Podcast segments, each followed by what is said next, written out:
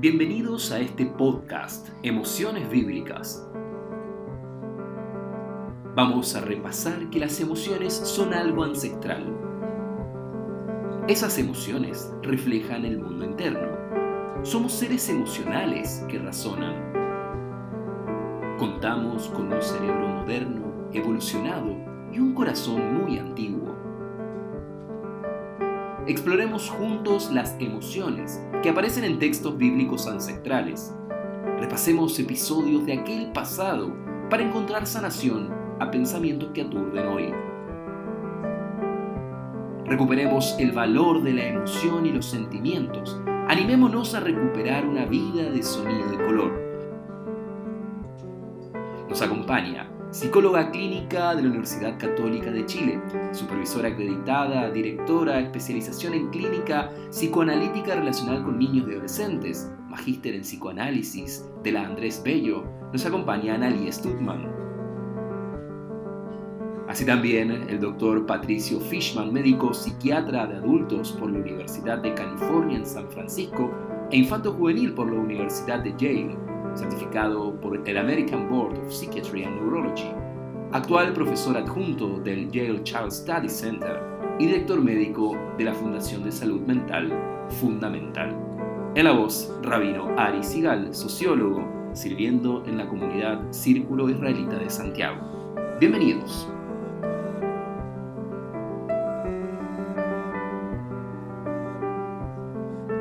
Bienvenidos a un nuevo episodio, el último en donde estaremos hablando sobre la sorpresa. Pato, Analía, quiero preguntar rápidamente. A mí me causaba mucho pavor cuando me decían prueba sorpresa, examen sorpresa, uno no estaba preparado. ¿Qué sensaciones tenían ustedes con ese postulado de los docentes?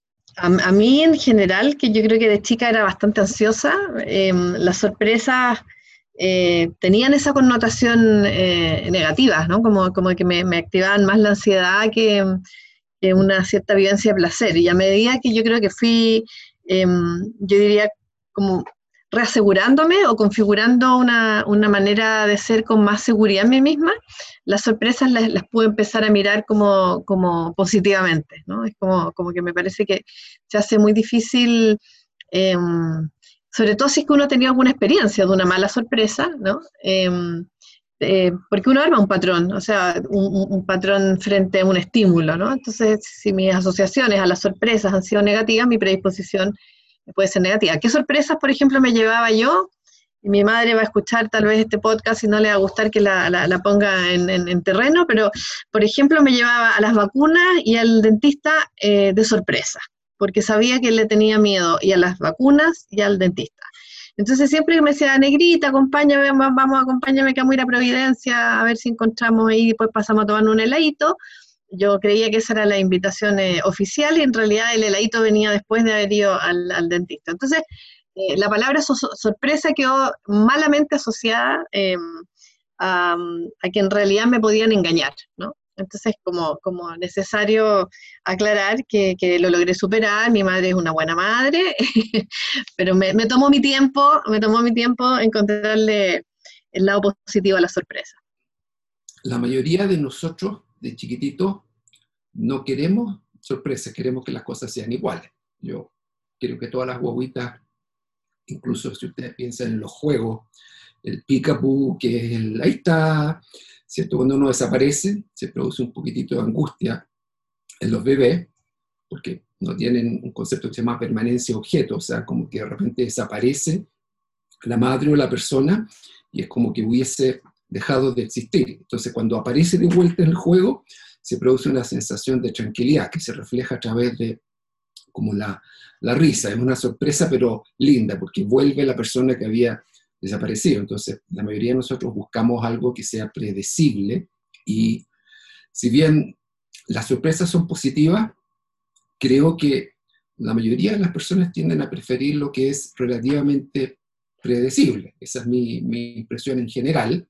Y, les agrada incluso volver a escuchar un cuento, volver a escuchar una historia, porque como que saben el final y, y se reconcilian con la ansiedad que produce el no saber lo que va a producirse más adelante.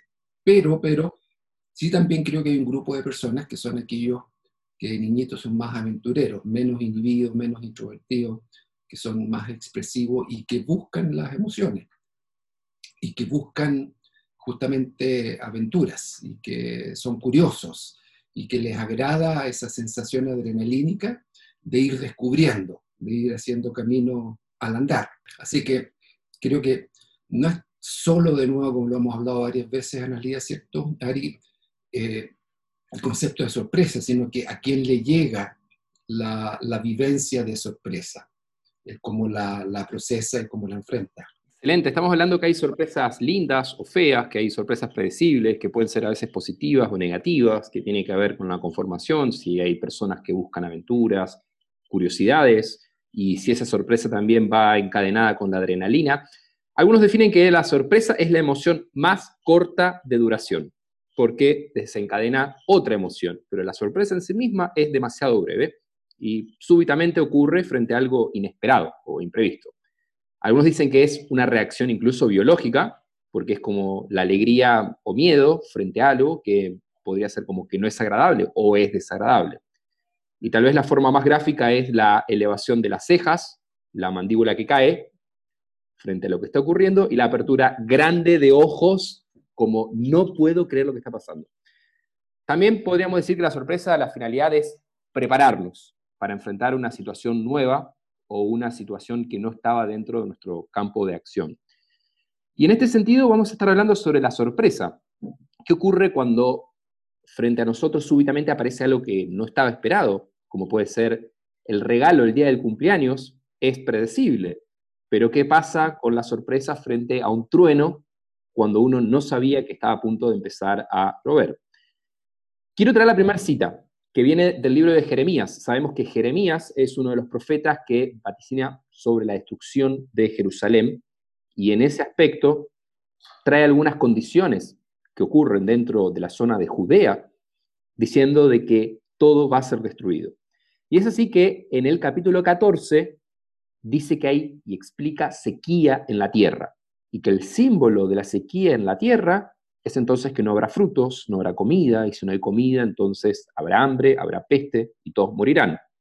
Jeremías habla de la sequía en la tierra y él grafica diciendo que hay destrucción frente a sus ojos y mientras tanto Judá no se arrepiente de toda la iniquidad de todos los pecados, de todo lo que han hecho de manera equivocada. Entonces, la palabra que nos aparece, capítulo 14, versículo 9, para hablar de sorpresa va a ser nidam. Y en hebreo nidam significa quedarse en silencio, quedarse estupefactos. El silencio podría ser una característica de la sorpresa. Y dice así el versículo, ¿por qué eres como hombre atónito y como valiente que no puede librar? Sin embargo, tú estás entre nosotros, oh Dios, y sobre nosotros es invocado tu nombre, no nos desampares. La palabra que aparece de sorpresa es esto que se describe en español como el hombre atónito, el hombre que no puede emitir palabra, que no puede graficarlo, que no puede hacer un enunciado frente a lo que ocurre. Y quiero volver a insistir con esto. Jeremías trae esta palabra de sorpresa porque lo que está diciendo es, no deberías estar sorprendido, no deberías ahora sorprenderte por lo que está ocurriendo, porque te lo he aclarado, va a venir la destrucción. No debería ser sorpresa para ti. Y quería preguntarles cómo entienden esto, cómo lo ven, y si es posible dominar la sorpresa. E, es súper interesante porque mientras hablabas me, hiciste pensar en qué es lo que Jeremías no sabía del pueblo, ¿no? Y tal vez lo que no sabía es que nosotros funcionamos con algunos mecanismos de, de defensa inconscientes y uno de ellos es la negación, ¿no? Que es un mecanismo normal, habitual, eh, no es un mecanismo patológico, puede ser patológico si te, la, te vives la vida en negación de todo lo que no te gusta ver, pero cuando él les dice, ¿no? Y los encara, no sé por qué te da de sorprender, ¿no? Con, todo lo que ustedes han venido haciendo, yo les he venido vaticinando, no sé qué, dónde está la sorpresa.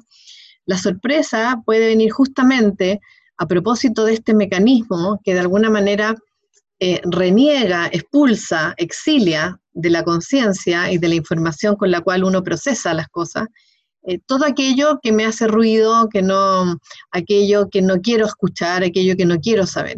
mientras mayor negación ocupe la persona para, para, funcionar, para vivir, ¿no es cierto? Es más probable que se lleve más sorpresa, porque la realidad lo va a impactar más veces, porque él ha hecho un procesamiento de información, ¿no es cierto?, em, eh, sofisticado, que es que selecciona cierta información que la tiene en algún momento. La persona sabe algo, se percata de algo, y sin embargo, por razones que son probablemente de su historia, de su experiencia, de su no deseo de saber algo, ¿no? Lo saca, ¿no? Y al sacarlo te quedas como si no contaras con esa información. Y por lo tanto, cuando te la traen, la vives como si fuera la primera vez que la escuchas, ¿no? Em, en ese sentido, tal vez mucho de lo que hacemos los terapeutas ayudar a los pacientes a destrabar esas negaciones para vivir la vida con menos sorpresa y con más capacidad de, autorrealizar lo que buscan. Y con más capacidad de apropiarse y, buscar un destino, un camino, un sendero, em, con, menos sorpresas. En el, sentido de las malas sorpresas. Como, que naturalmente que la vida te trae sorpresas. Lo, dice la canción.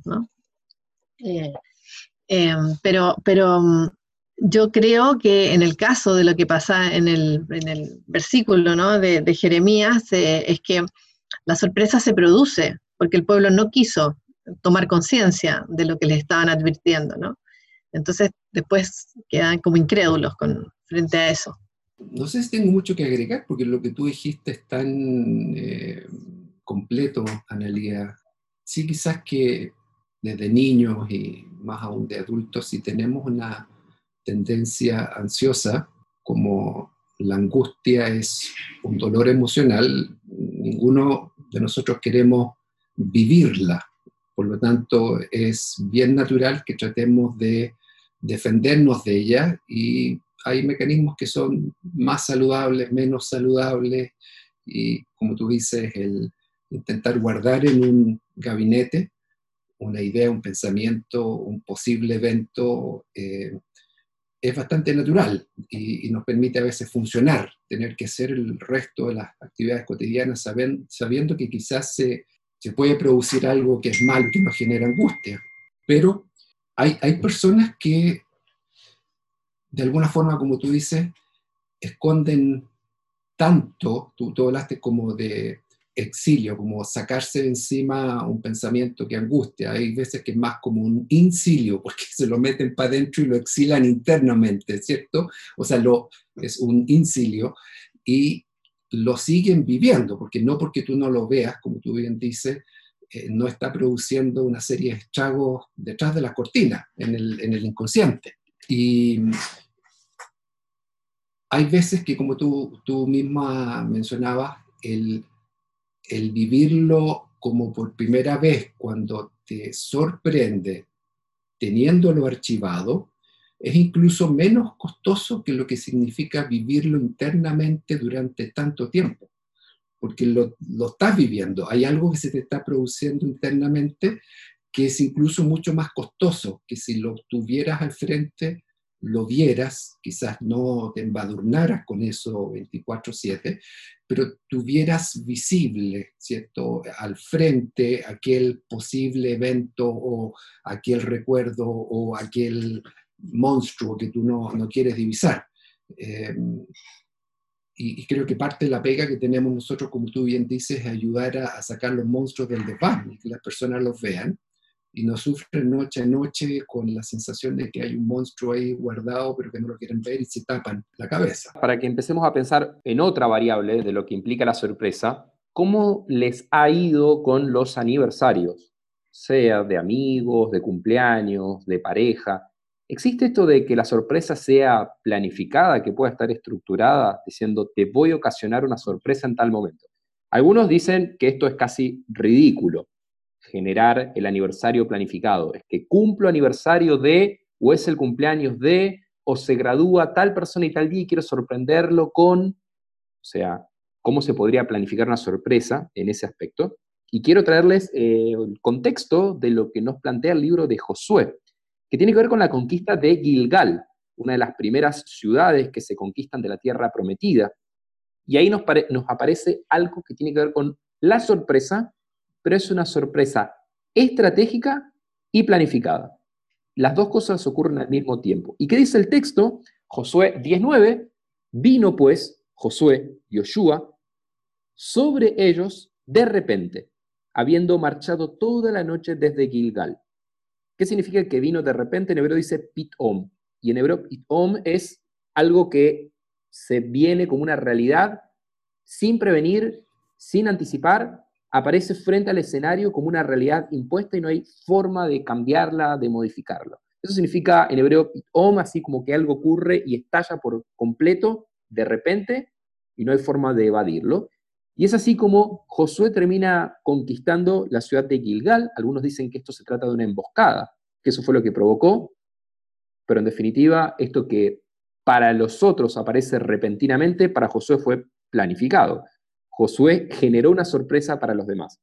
¿Creen en esto de las sorpresas pueden ser planificadas? O sea, claro que sí, digamos, porque, a ver, ¿qué, es la sorpresa? La sorpresa es la, aparición de una, de una información, ¿no? que puede ser la información que puede venir al modo de un ruido, como decías tú, un trueno, la información puede venir a, través de algo visual, la aparición de una persona inesperadamente, o, esto que le, ocurre, ¿no es cierto?, a, quienes son derrotados por, por, Josué, ¿no es cierto? Es como la falta de información, la, no existencia de información y la llegada de, de, repente, ¿no?, de improviso, de toda esa información adelante, ¿no? es lo que genera la experiencia de sorpresa, ¿no? Entonces, en ese sentido, perfecto perfectamente puede ser que si yo soy habiloso, ¿no? Eh, en cómo preparo sigilosamente mi, mi actuar, eh, para sorprender al otro y, conozco bastante bien los pasos que va a dar el otro, sé lo que el otro va a hacer, sé a qué hora se va a despertar, sé que, ¿no?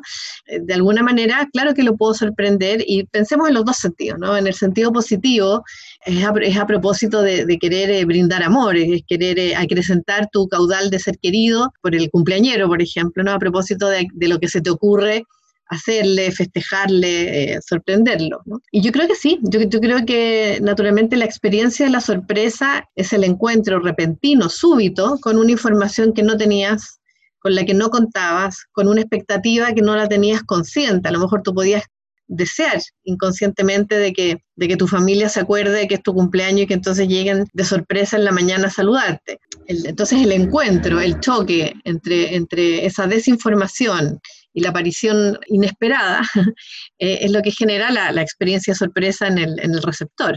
Y ahí está la experiencia positiva o negativa. Pero yo también, fíjate, en esa misma lógica estaba pensando, y, lo junto con lo primero que hablé acerca de la negación, estaba pensando que, es un fenómeno que es bastante habitual para nosotros eh, en terapia.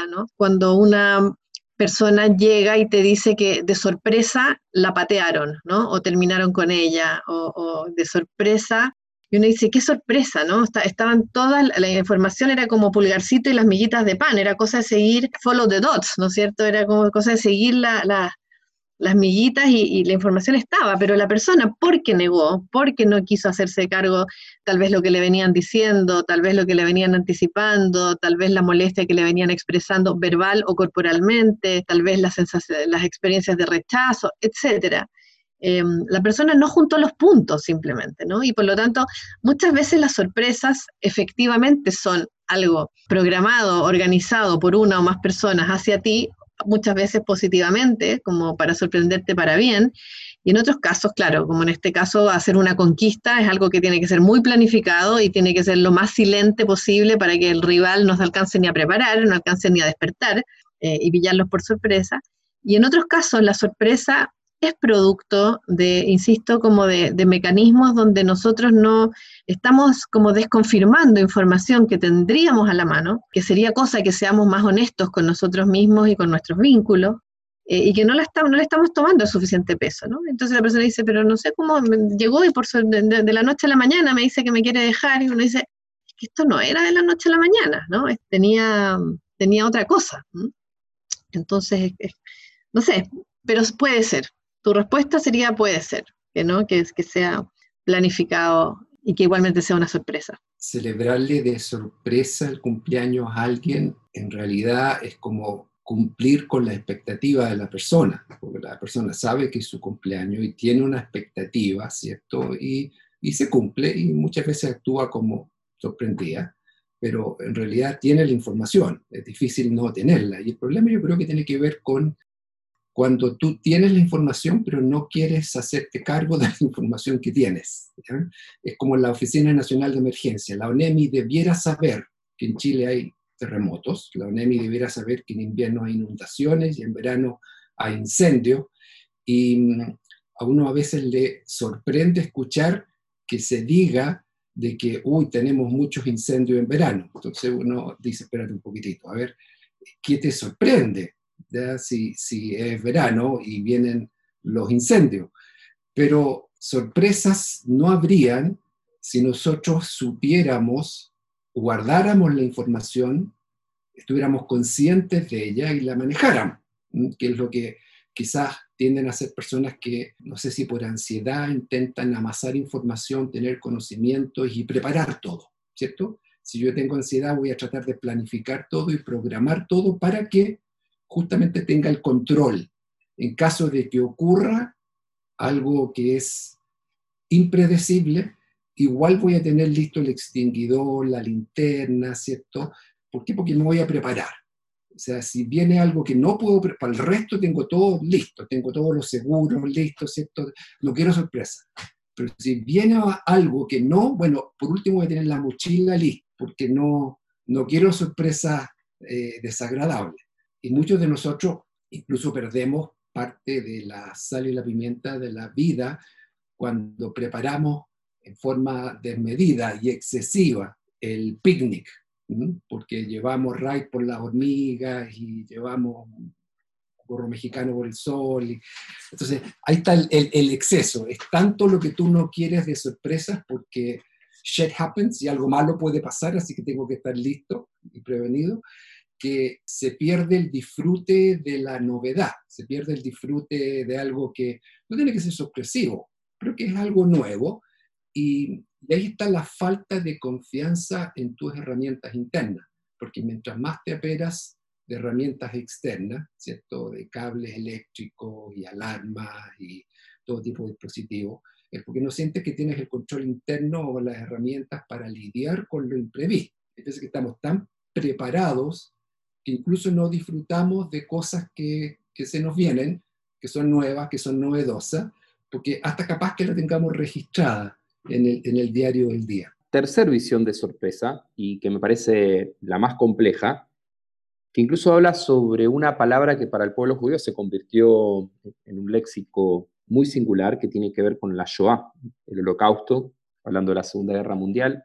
Esta palabra Shoah aparece también en este salmo, el Salmo 35, versículo 8. Y este salmo, el contexto es que se lo conoce como la plegaria o el salmo que menciona la posibilidad de liberarse de los enemigos. Hay un postulado de que uno entiende de que existen otros que buscan el mal en uno, y este salmo sería la plegaria para librarse de los enemigos. Y este salmo lo que plantea frente a los enemigos es, véngale el quebrantamiento. La palabra quebrantamiento en realidad es la palabra Shoah. Shoah es devastación, es eh, algo que azota como un viento fuerte y no hay posibilidad de volver a reconstruirlo y jamás quedará igual. Es un viento huracanado que puede derribar absolutamente todo de raíz y en donde nunca más se puede volver a plantar algo igual. Eso significa a grandes rasgos la palabra Shoah, y la palabra que aparece ahí en este salmo es esa, véngale Shoah, véngale el quebrantamiento, y acá aparece la palabra sorpresa sin que lo sepa. Y en hebreo aparece lo yeda. ¿Por qué por sorpresa? Porque no lo sabe, la persona no lo sabe, y la traducción directa de esto es, véngale el quebrantamiento sin que lo sepa, y la red que él escondió lo prenda, con quebrantamiento caiga en ella. Lo tremendo de este salmo es que frente a mi enemigo le pase lo peor y que no solamente le pase lo peor, sino con el agregado de que no lo pueda ni siquiera anticipar. Es, le deseo lo peor y que ni siquiera tenga alguna alternativa por dónde salir. Porque cuando no ocurre por sorpresa, cuando no hay sorpresa, uno puede más o menos estimar un escenario adverso, alternativo, y encontrar una respuesta. Pero en este caso no.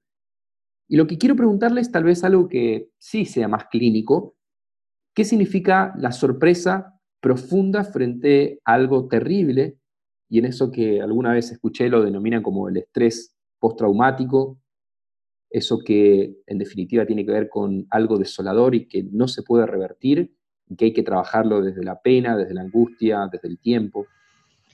Sí, fíjate que no, no, no, no podía alejarme de, la idea de, de, las malas noticias em, médicas, por ejemplo. ¿No? Es, como, como que yo, creo que tal vez al, hombre moderno, y, ahí yo creo que Pato insinuó y, tiró una punta importante a propósito de, cómo se genera mucha patología de la precaución, ¿no? Es decir, eh, ahora que hay, tanto con que defenderse de lo, inesperado, porque efectivamente yo, yo, insisto y después lo podemos retomar, ¿ah? porque yo creo que la posibilidad de disfrutar positivamente de las sorpresas tiene que ver con tener una base segura, tener una confianza básica tiene que ver con haber tenido algo que hemos hablado muchas veces en las sesiones anteriores, em, haber tenido experiencias tempranas, positivas, suficientemente calmantes para que lo, nuevo no te, no te atemorice, para que lo nuevo no te,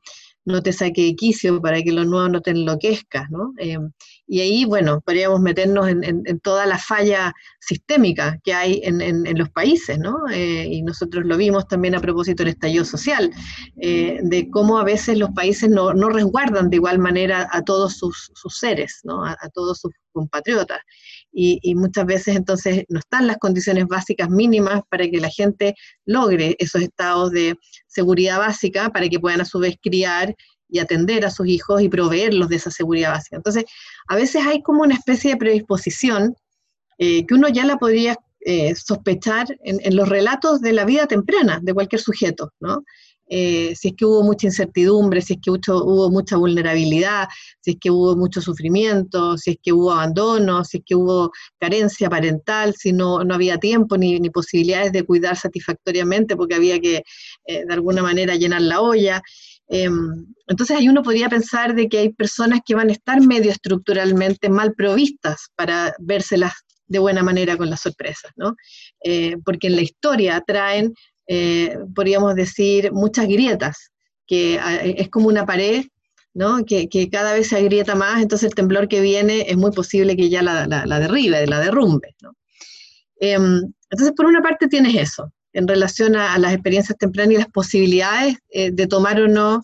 Y esto, quiero en todo caso hacer hincapié que no tiene que ver con el dinero, ¿ah? ni con las posibilidades económicas, eh, sino que tiene que ver con las actitudes parentales. Ahí las actitudes parentales eh, es, como, para mí así, la, la, película de Bellini es un poquito exagerada, ¿no? Como de, la, vida es bella, pero, pero creo que la idea es buena, ¿no? La idea es buena como un padre, incluso dentro de un campo de concentración, puede intentar proteger del odio, de la desolación, de la maldad, de, la muerte a un hijo, eh, creándole condiciones psicológicas de, placer, de bienestar, de, ¿no?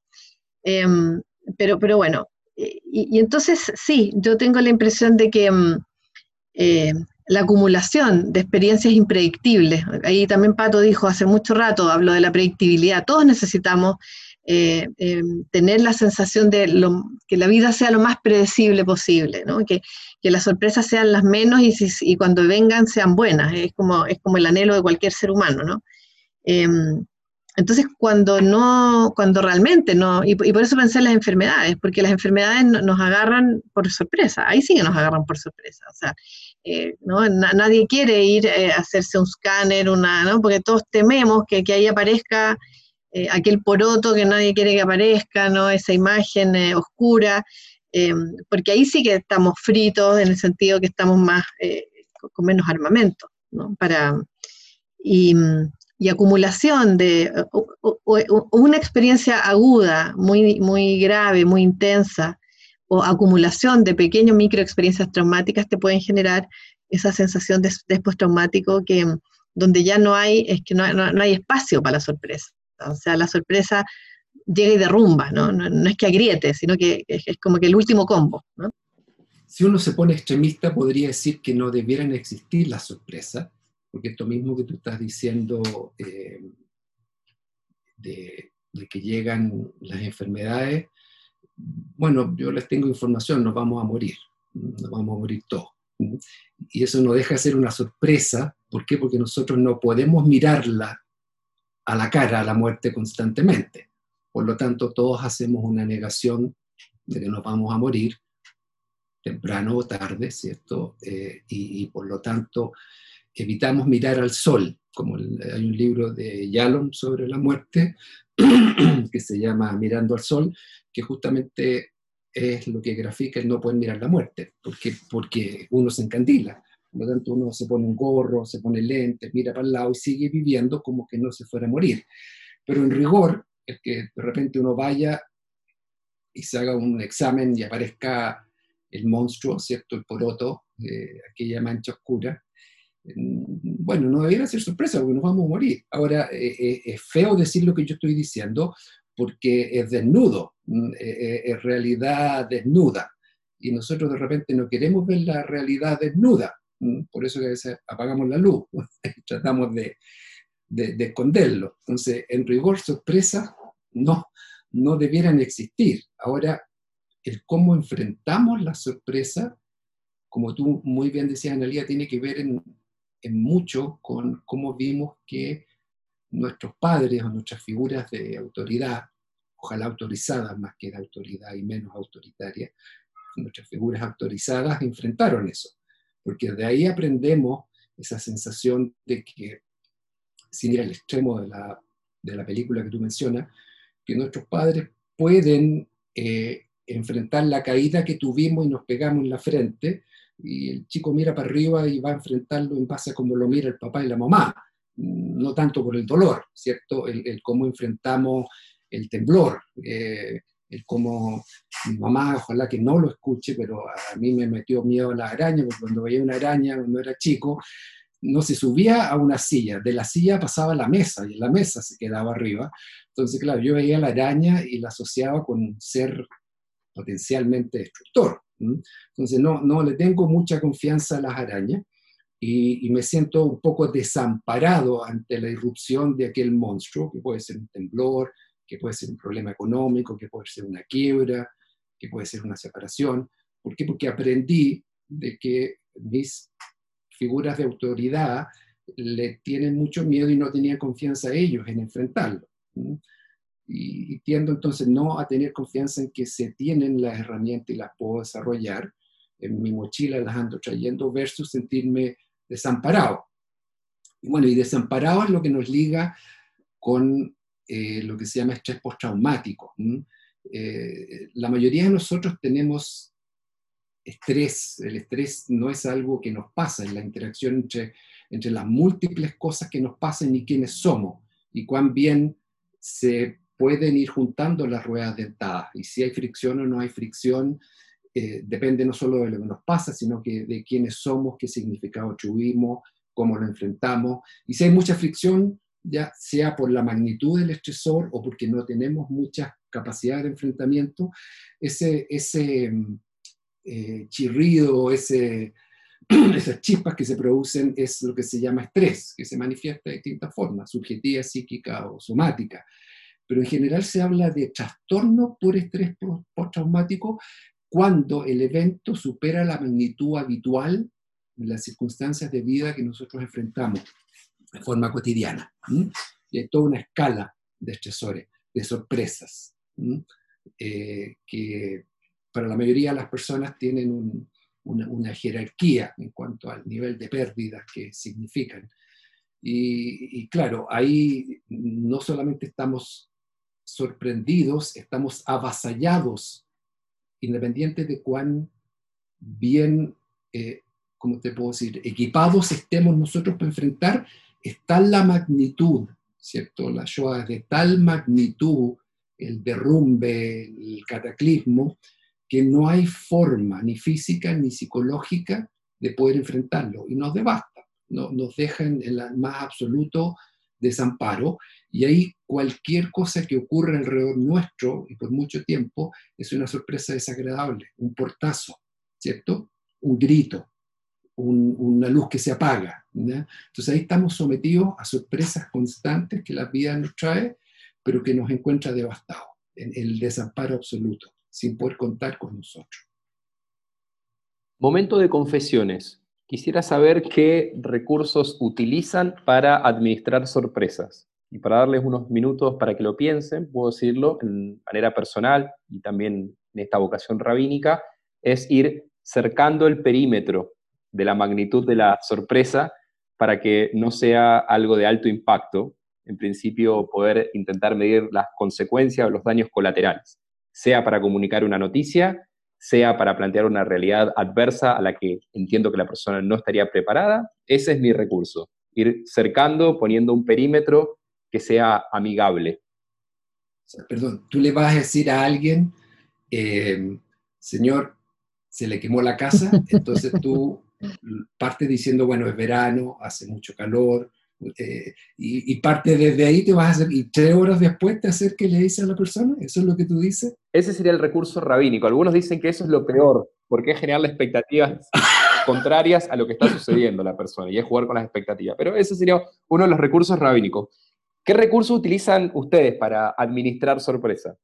Por, por, lo menos para las sorpresas como que me tengo que enfrentar yo, o sea, cuando soy yo la receptora de sorpresas, em, si tengo temor de que algo me podría sorprender para mal, sí, como buscar, yo, buscar información. A mí, me parece que yo sí algo aprendí de, haber sido una niñita miedosa, ¿no? Eh, sí, una vez que ya me, me terapié y lo, lo, he ido trabajando, em, es que en realidad eh, hay que tratar de ir un poquito más de cara al viento, es decir, eh, claro, mientras no sea una tormenta, pero es como estar informado, preguntar, ¿no? Ah, me van a inyectar, ok, la jeringa es grande, es chica, duele, es intramuscular, es superficial, es como, en vez de sacarle el poto a la jeringa, ponerle el poto a la jeringa, pero informado, informado, a ver si va a ser subcutánea o, si en realidad va, a entrar profundo y, entonces a mí tener información me ha servido, yo como que aprendí a no arrancarme la información.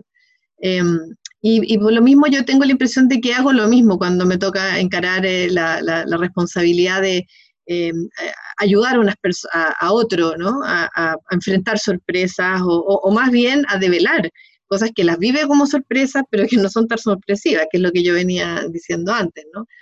Y por otra parte, tengo la impresión de que probablemente la vida adulta, ya siendo mamá, habiendo sido pareja, eh, y probablemente con experiencias nuevas, aquilatadas, las sorpresas positivas me fascinan, es decir, como que les, les perdí totalmente el miedo eh, a que me, más bien me, me, encanta que me, que me, sorprendan, es como, como que siento que es una, una experiencia, mm, nada, que delata amor, ¿no? Es decir, que las sorpresas buenas delatan amor, es como, como cariño.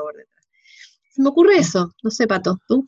De, lo último que tú dices, eh, las sorpresas buenas eh, bueno, creo que están siendo cada, vez más escasas, por lo menos para mí. No sé si tiene que ver con haber acumulado tanta información, ¿cierto? Justamente, pero las sorpresas buenas para mí son las que me reconcilian con los seres humanos.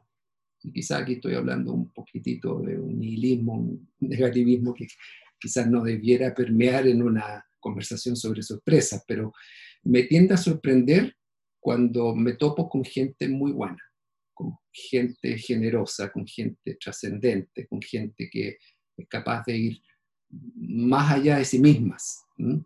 Y, yo te diría que hasta cierto punto me, congratulo de que me sorprenda, porque muchas veces eh, uno puede estar tan negativo como algunas veces estoy, que paso por arriba de aquello que la persona me, me, está mostrando, que es simple, pero es un tesoro, y no logro sorprenderme.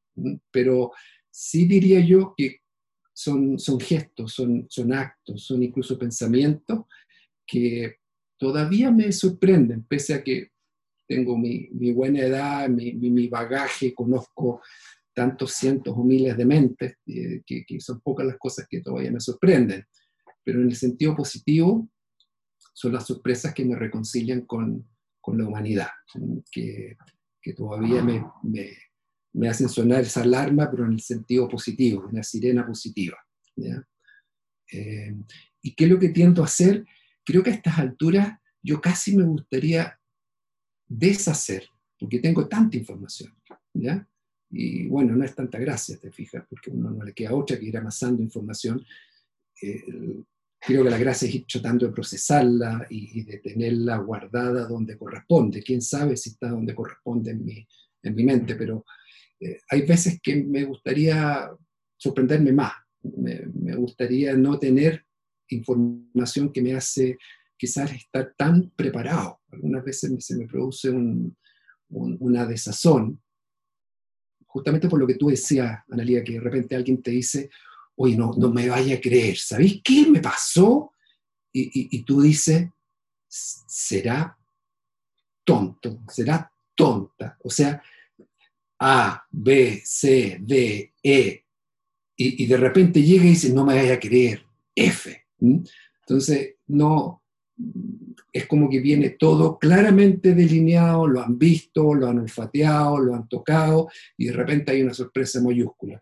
Entonces, eso algunas veces me produce desazón porque eh, es demasiado predecible. Si bien no quiero tanta impredictibilidad, cuando tú miras a través de la experiencia, ves de que, pucha, no, no era para sorprenderse, era como tan esperable esto, y que tú quisieras poder transmitirlo, transmitírtelo a ti mismo, eh, pero hay veces que uno tiene que abstenerse de transmitir eso porque hay otras personas que tienen que vivirlo y experimentarlo.